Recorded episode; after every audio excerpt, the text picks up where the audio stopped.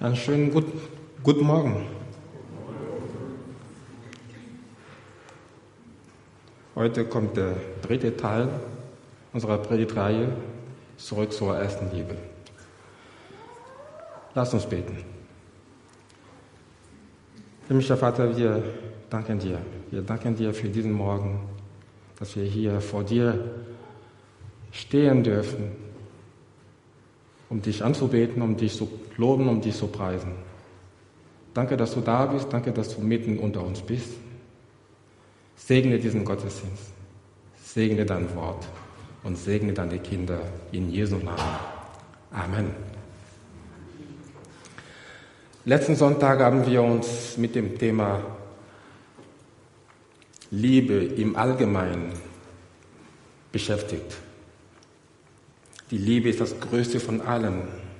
Das Größte von allen. Und alles, was wir tun oder nicht tun, soll in, in Liebe geschehen. Die Hingabe zu Gott, die Hingabe zu Gott und der Dienst am nächsten. Marlene und ich, wir haben uns entschieden, alles, was wir auf dieser Erde tun, das soll mit, Lieb, mit der Liebe Gottes geschmückt sein. Durch unseren Herrn Jesus Christus. Ob es bei der Arbeit ist oder hier in der Gemeinde oder irgendwo anders hin. Dass diese Liebe Gottes durch unseren Herrn Jesus Christus unser Antrieb sein soll. Die wollen wir ausstrahlen. Unser Leben hier auf dieser Erde ist sehr kurz. Es ist sehr kurz. So schnell kann es zu Ende gehen. Am vergangenen Freitag habe ich meinen Schwiegervater beerdigt. Als ich ihn vor fast fünf Jahren kennenlernte, dachte ich nicht, dass, uns, dass unsere gemeinsame Zeit so groß sein würde. Er hat diese Liebe Gottes durch unseren Herrn Jesus Christus bis zum Ende ausgestrahlt. Und wir haben uns entschieden, das wollen wir auch tun. Diese Liebe Gottes durch unseren Herrn Jesus Christus auszustrahlen. Das ist unsere Entscheidung. Und Liebe ist in der Tat eine Entscheidung. Liebe ist eine Entscheidung. Ihr habt nicht verstanden, ich versuche es nur einmal. Ich habe mich entschieden, diese Frau zu lieben und ihr treu zu sein. Das ist meine Entscheidung. Ja? Ich entscheide mich, die Menschen um mich herum mit Liebe und Freundlichkeit zu begegnen. Auch wenn sie mir gegenüber lieblos oder un, un, unfreundlich sind. Das ist eine Entscheidung. Das ist ein Entschluss. Ich entscheide mich, dass das, was zwischen meinem Bruder und ich ist, in der Vergangenheit zu, zu, zu lassen und fange mit ihm neu an. Das ist eine Entscheidung, die jeder von uns treffen kann. Liebe ist eine Entscheidung. Heute wollen wir uns, wollen wir das Thema zurück zur ersten Liebe durch Erinnerung an früher angehen. Dabei wollen wir uns noch einmal die Gemeinde der Epheser, ihr kennt ja den Epheserbrief im Neuen Testament, diese Gemeinde ist hier gemeint. Anschauen. Und der Predigtext bleibt derselbe, habt ihr gerade gehört. Wenn diese Gemeinde eine Broschüre über, über die Vorzüge ihrer Geschichte und ihres Dienstes herausgeben würde, hätte sie eine Menge, mit der sie angeben würde. Sie hätte eine Menge anzugeben. Schauen wir uns den, den, den Text an. Sie würde sagen, hm, wir arbeiten hart für den Herrn und geben niemals auf. Sogar in Schwierigkeiten. Vers 2. Sogar in Schwierigkeiten geben wir niemals auf. Vers, 2, Vers 2 und, und, und, und Vers 6. Wir haben keine Angst für die Wahrheit Gottes einzustehen, sogar wenn es darum geht, sich gegen die zu stellen, die vom Wort abgefallen sind. Und dann im Vers 3 haben wir, wir haben unsere Begeisterung für den Dienst bewahrt und, und mit uns geht es nicht abwärts, sondern wir haben gerade erst angefangen. Jesus sah es jedoch anders. Er ermahnt sie mit den Worten in den Versen 4 und 5, ihr habt etwas so Wichtiges verloren, dass ihr, wenn ihr das nicht wieder erlangt, aufhören werdet, zu, als, als Gemeinde zu existieren. Ihr habt eure erste Liebe verloren. Entweder hatten die Epheser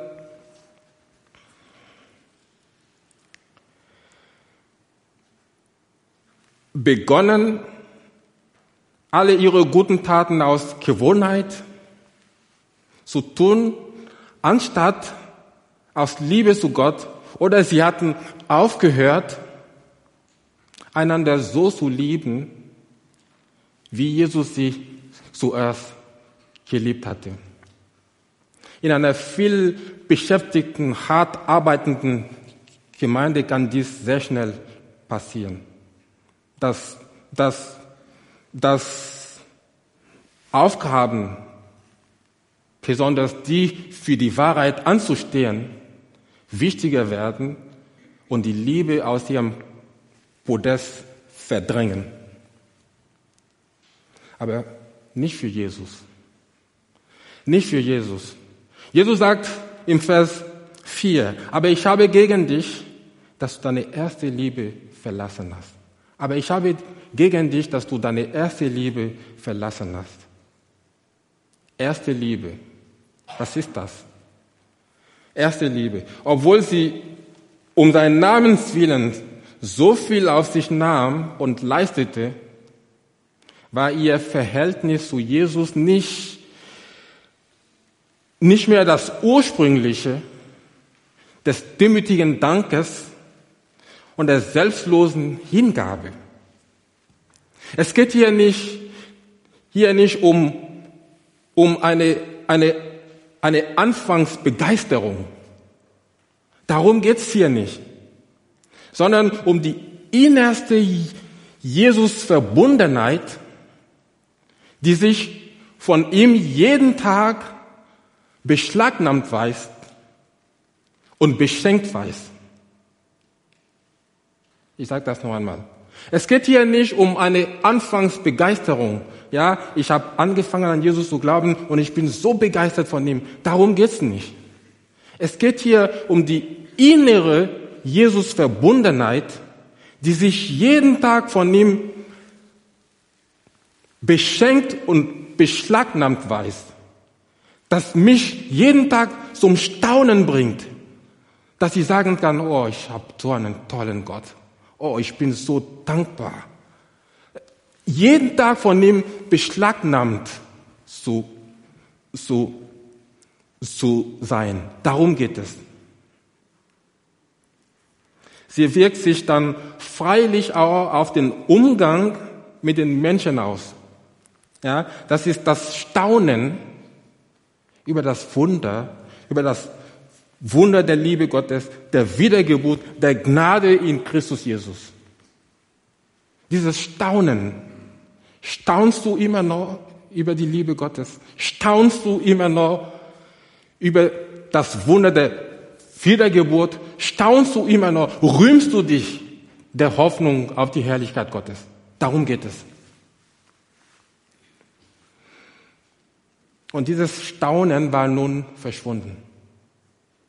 Dieses Staunen war nun verschwunden. Der Prophet Hosea macht das mit den folgenden Worten deutlich. Hosea 13. Ich habe mich deiner angenommen in der Wüste, im dürren Land. Als sie aber Weide fanden, wurden sie satt. Und als sie satt wurden, überhob sich hierher. Darum vergaßen sie mich.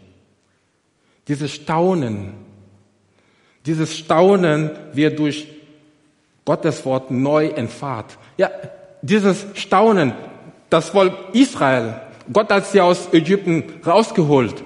Sie haben über seine Liebe gestaunt. Und nun war das Staunen vergessen von gestern. Sie staunten nicht mehr über ihren Gott, sie hatten ihn einfach vergessen. Und dieses Staunen wird durch Gottes Wort neu entfahrt. Insbesondere durch eine immer wieder neue und immer mehr vertiefte Erkenntnis der großen Liebestat unseres Herrn Jesus Christus am Kreuz von Golgotha. Sie bewegt uns zu immer wieder neuer Liebe. Nichts sonst. Wie nichts sonst. Erste Liebe. Erste Liebe meint auch hier, hier eine zeitliche Reihenfolge. Eine zeitliche Reihenfolge. Er hat uns ja zuerst geliebt, als wir nicht liebenswürdig waren. Versteht ihr das? Eine zeitliche Reihenfolge. Jesus, Gott der Vater hat uns zuerst geliebt, als wir nicht liebenswürdig waren. Als wir noch Sünder waren, hat er uns geliebt. Als wir nicht würdig waren, als wir es nicht verdient hätten, geliebt zu sein, hat er uns geliebt. Und wir haben über diese unverdiente Liebe gestaunt. Versteht ihr das? Wir haben über diese unverdiente Liebe gestaunt. Aber erste Liebe meint, meint auch die rechte Rangfolge.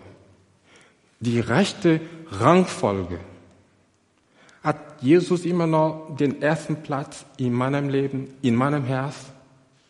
Hat er immer noch den ersten Platz in deinem Herzen? Nahm Jesus immer noch den ersten Platz ein bei den Ephesern? Für wen waren sie so beschäftigt? Etwas zu ihrer eigenen Befriedigung, um auf Menschen Eindruck, Eindruck zu, zu, zu machen und, und, und ihre Erwartungen zu erfüllen oder um den eigenen Kreis zu stärken. Für wen sind wir so beschäftigt? Das sind ernste Fragen auch an uns heute, die wir so viel für den Herrn tun. Aus welchen Motiven tun wir das? Tun wir das wirklich, wirklich für ihn? In einer anderen Stelle schreibt derselbe, derselbe Johannes noch, dieses Gebot haben wir von ihm, dass wer Gott liebt, auch seinen Bruder lieben soll. Und dann sagt er, wenn jemand sagt, ich liebe Gott und hasst doch seinen Bruder, so ist er ein Lügner. Denn wer seinen Bruder nicht liebt, den er sieht, wie kann er Gott lieben, den er nicht sieht? Das ist eine rhetorische Frage, oder? Und umgekehrt bleibt bleibt die von Jesus gebotene Liebe zu den Menschen nur dann taufrisch und lebendig und echt, wenn wir im Empfang seiner unausdenklich großen Liebe bleiben und er deshalb sollte unsere erste Liebe sein. Nur so können wir dann, können wir dann auch, auch in dieser Hinsicht das tun, was wir sollen. Nur so. Das Vorhandensein solcher, solcher echten und lebendigen, spontanen Bruderliebe im Geist Jesu lässt demzufolge den, den, den, den Rückschluss zu, dass das neue geistliche Leben bei uns vorhanden ist.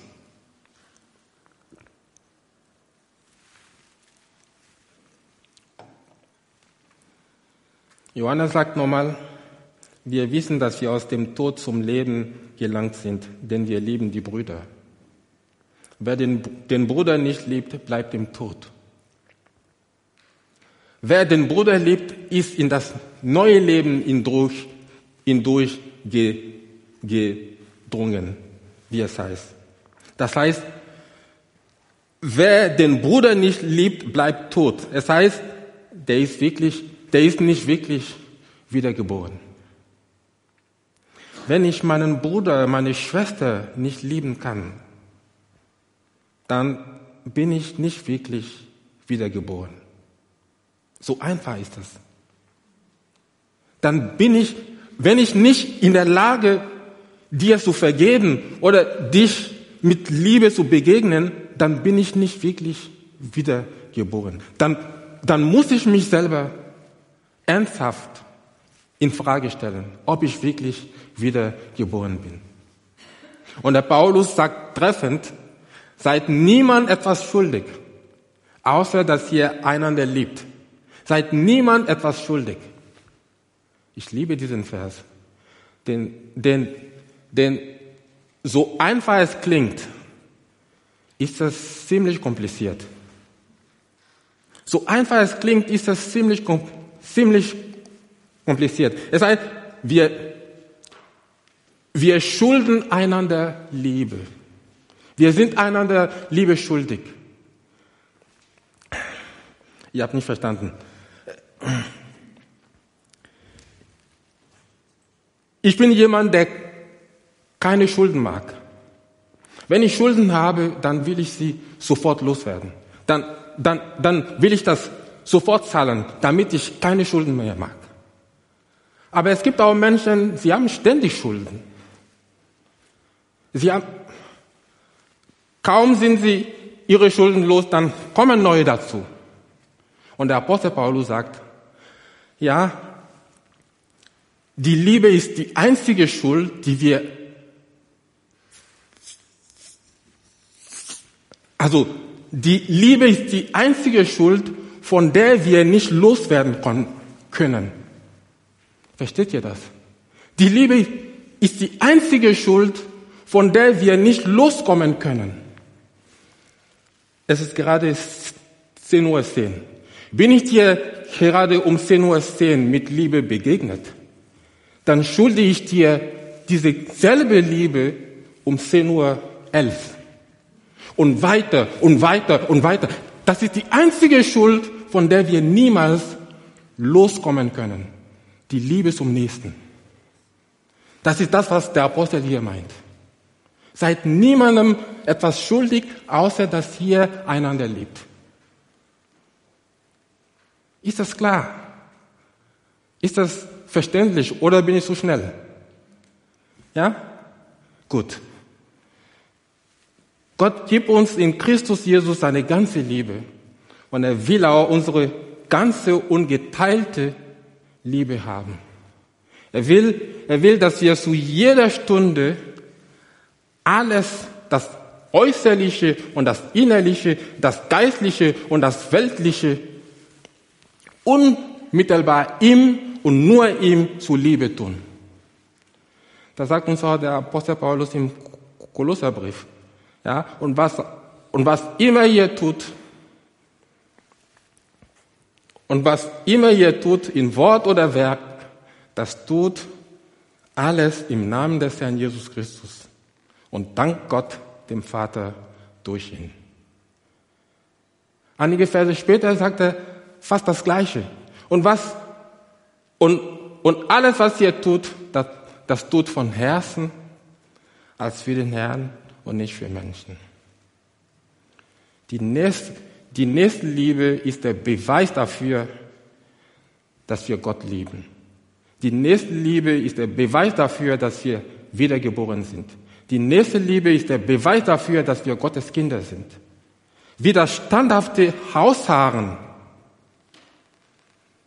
in der Verfolgung ein Beweis für den Glauben ist, so erweist sich auch die Liebe im Dienst am nächsten. Versteht ihr das? wie, wie die Geduld in der Verfolgung ein Beweis für den Glauben ist, so ist die Liebe am nächsten der Beweis, dass wir Gott lieben. Es gab eine Zeit, da wurde ihr Leben von der Liebe von der Liebe für Jesus und von der Liebe zueinander getrieben. Ihr Leben war Leidenschaft, wie eine Quelle, aus der Leben sprudelte. Ja? Als das alles anfing, traf sich die Gemeinde hier in der alten Kapelle, hier in Silausen.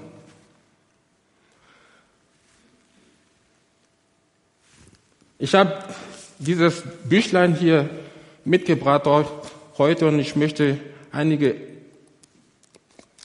Auszüge daraus lesen.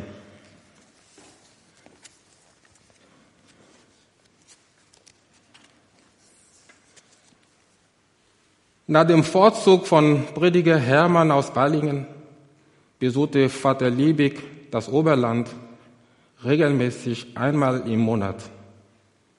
Hinter diesem lapidaren Satz verbarg sich eine Reise, die zuerst per Bahn nach Tübingen zur dortigen Gemeinde führte. Ein anschließender Fußmarsch brachte ihn im Verlauf mehrerer Tage nach Undingen, Thalheim, Truttelfingen und Burgfelden. In all diesen Orten trafen sich Glaubensgenossen zu, zu Gottesdiensten unter seiner Führung. Nach weiteren Versammlungen in Stockenhausen und Streichen fand schließlich in Silausen eine, Abend, eine Abendmahlsfeier für die ganze Umgebung statt. Die Teilnahme daran bedeutete für manchen, dass er dafür zweieinhalb Stunden zu Fuß unterwegs war. Zweieinhalb Stunden zu Fuß. Das tut man nicht einfach so, weil man Spaß daran hat. Oder? Was meint ihr? Ich lese weiter. Eine Frage kommt hier. Was können die Geschwister aus Silausen am Fuß des Berges Böllert, gelegen zur Gestaltung der Hausversammlungen in Burgfelden, beitragen? 911 Meter Höhe.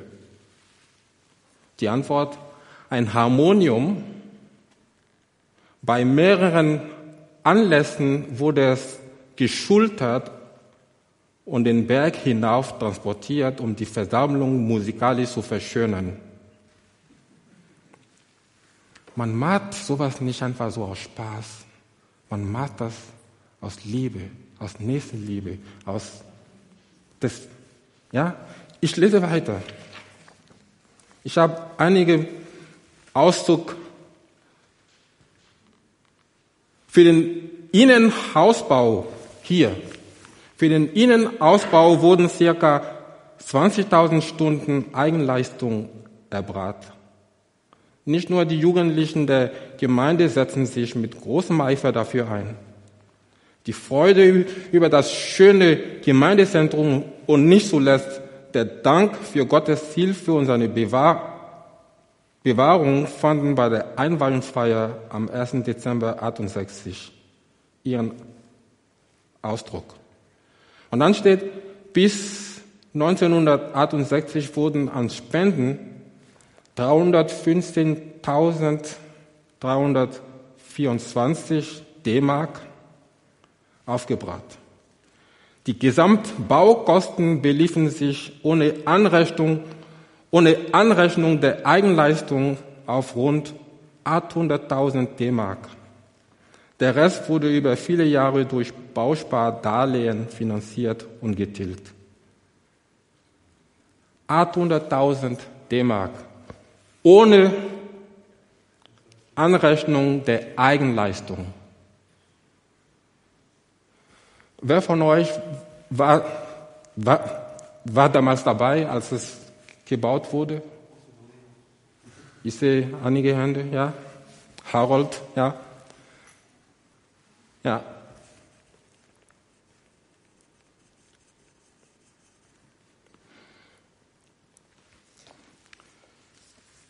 Ich habe gedacht, ich spinne ein bisschen. Ich habe mir vorgestellt, wie es damals war. Viele wohnten nicht in Zielhausen, sondern in Stockenhausen, Streichen, ähm, Dürwangen oder Fraumann. Und die meisten hatten kein Auto. Der Einzige mit einem Auto sammelt jeden Sonntagmorgen alle selbstverständlich ein. Und er bringt sie zur Gemeinde. Er bringt sie rechtzeitig zur Gemeinde und er fährt wieder zurück und sammelt weit, weitere an. Ohne sich etwas Großes zu denken. Er tut es einfach. Aus Liebe. Er tut es einfach. Ich habe auch gedacht, ähm, einer, der vielleicht in Stockenhausen wohnt, der ein Auto hat, ist am Sonntagmorgen krank. Und ein anderer kommt zu ihm und sagt, du, ähm, ich will gerne zur Gemeinde gehen, aber ich habe kein Auto. Kann ich dein Auto ausleihen? Ich würde gerne zu Fuß gehen, aber heute Morgen es regnet und es schüttet zu und es ist so windig. Kannst du mir dein Auto ausleihen? Und sofort fliegt der, der, der Schlüssel durch, durch die Luft. Sofort. Sofort. Ein Bild für die Freude, die Spontanität und die Energie einer ersten Liebe. Man überlegt sich nichts viel. Man, man tut es einfach aus Liebe. Oder Montagabend, die, die Männer machen ihre, ihre Übung von ein, ein Abend nach, nach der Männerchor-Singstunde sitzen Männer zusammen und einer sagt, dass er aus der Wohnung raus muss, aber er es nicht rechtzeitig geschafft hat, seine Wohnung leer zu räumen. Und er würde am nächsten Tag alles verlieren. In derselben Nacht wird die ganze Wohnung leer geräumt. Weil die anderen gesagt haben, okay, dann kommen wir, wir, wir machen das gemeinsam. Wir helfen dir dabei. Wir hel helfen dir dabei. Ein Bild für die Energie einer ersten Liebe, die Spontaneität einer ersten Liebe. Die Epheser müssen etwas Ähnliches erlebt haben. Aber das war früher. Das war, das war damals. Das war früher. Heute, Jesus muss sagen, tue Buße und tue die ersten Werke. Ganz praktisch war etwas verloren gegangen ge, ge, gegangen. Werke der ersten Liebe waren verloren gegangen. Dinge, die einmal ganz normal waren, waren nicht mehr normal. Woran denkt ihr, wenn ihr das so lest oder hört? Woran denkt ihr? Was seht ihr vor eurem geistigen Auge? Was ist uns verloren gegangen? Was oder oder für die Jüngeren, was würdet ihr euch wünschen? Wo sind die Jüngeren überhaupt? Was würdet ihr euch wünschen? Da oben. Was würdet ihr euch wünschen? Ja, was würdet ihr euch wünschen? Was ist uns verloren gegangen? Und was würdet ihr euch wünschen? Die Älteren, was ist uns verloren gegangen? Und für die Jüngeren, was würdet ihr euch wünschen? Ich war von Anfang an nicht dabei. Ich bin nur ein Fremder hier. Aber ich habe heute Morgen ganz spontan jemanden gebeten, der von Anfang an dabei war. Ellen, würdest du nach vorne kommen?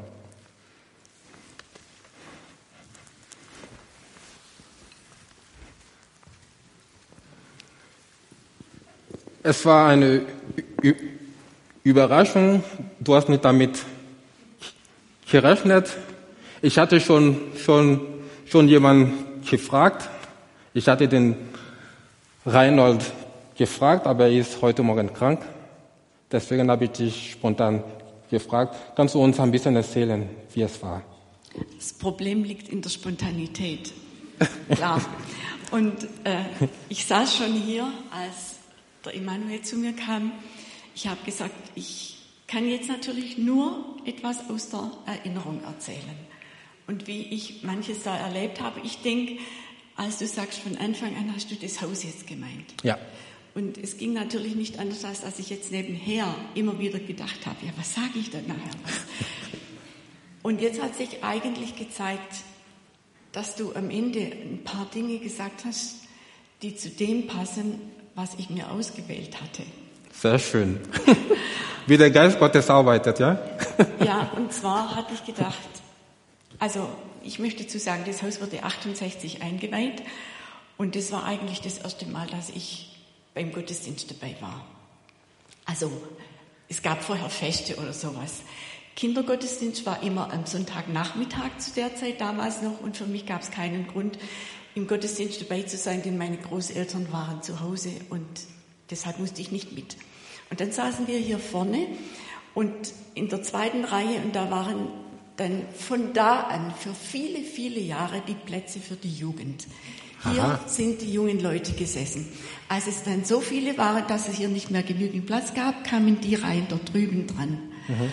Und, und, heute sitzen sie oben? Ja, da war es der Chor.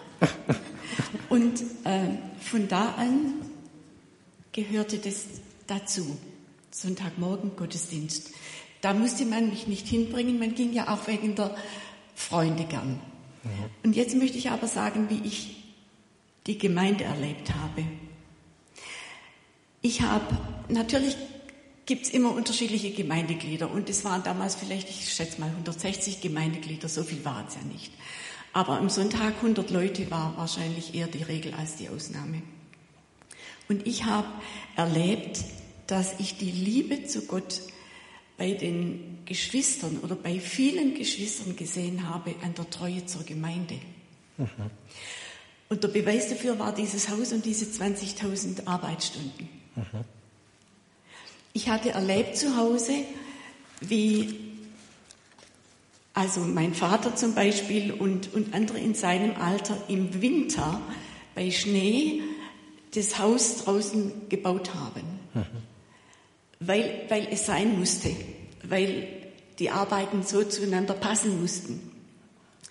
Ich habe erlebt, wie man Samstag für Samstag, man war einfach auf dem Bau. Es war die Gemeinde. Mhm. Es, es war nicht der Bau, es war kein Eigenhaus, sondern es hat sich gezeigt, die haben die Gemeinde geliebt und die Gemeinde hatte beschlossen, einen Wahnsinnsbau hinzustellen. Das war unbegreiflich viel Geld damals, äh, was ihr da gehört habt.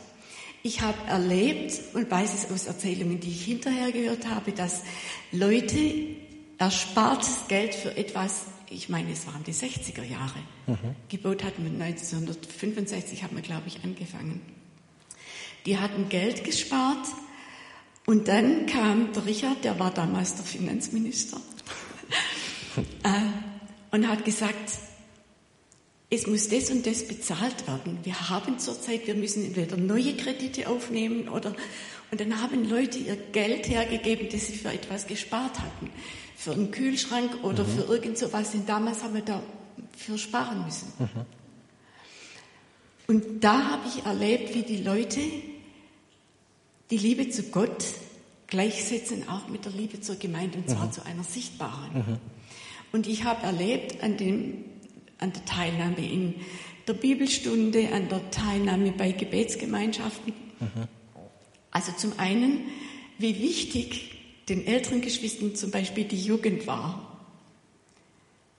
Wie oft innig gebetet wurde, zum Beispiel von Martin Breuer. Er war einer, der bei ihrer Gebetsgemeinschaft immer ganz schnell aufstand und kräftig gebetet hat und wie oft er für, die, für unsere Jungen gebetet hat. Mhm dass sie zu Gott finden und wie wichtig das denen war. Mhm. Und ich war einer von den Jungen. Ja. Das hat einem gut getan. Manchmal hat man auch gedacht, brauchen wir so viel Fürbitte, aber wir haben sie gebraucht. Und sie ist ja, sie ist wahr und man ist dafür gesegnet worden. Und ich habe erlebt, und das jetzt vielleicht als letzten Satz, äh, dass diejenigen, bei denen ich die Liebe zu Gott gespürt habe, Gott auch an Zeit und praktischer Arbeit gegeben haben, nicht das, was übrig blieb, nachdem alles andere gemacht war, sondern sie haben Gott zuerst mal das gegeben, was sie geben konnten und das, was übrig war, das war für ihr eigenes Leben noch genug. Mhm. Vielen Dank.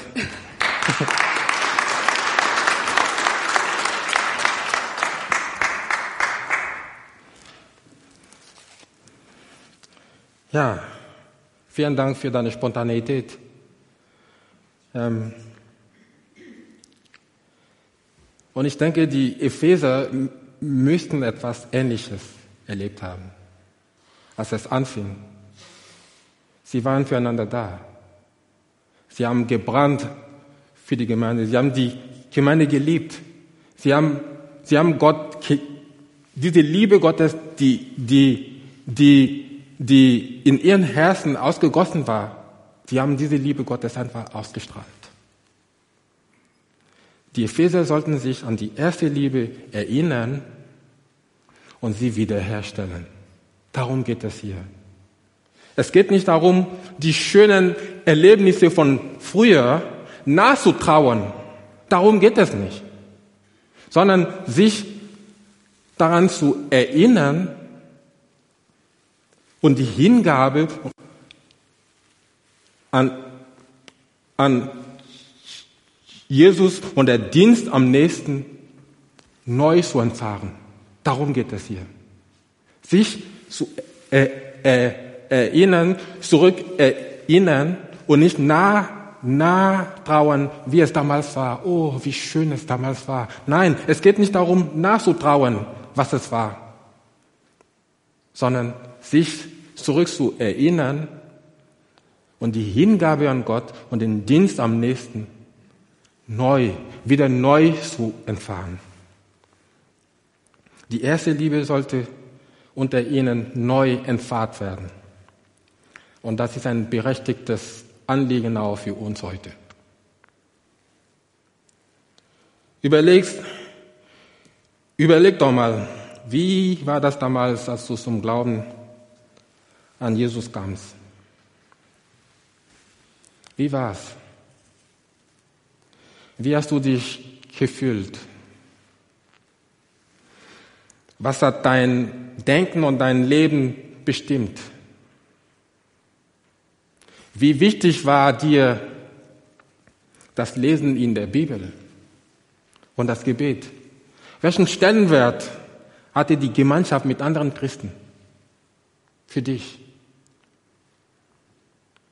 Und wie sieht dein Leben heute aus? Wie sieht es heute aus? Schlägt dein, dein, dein Herz immer noch für Jesus? Immer noch. Wie es früher mal, früher mal ge,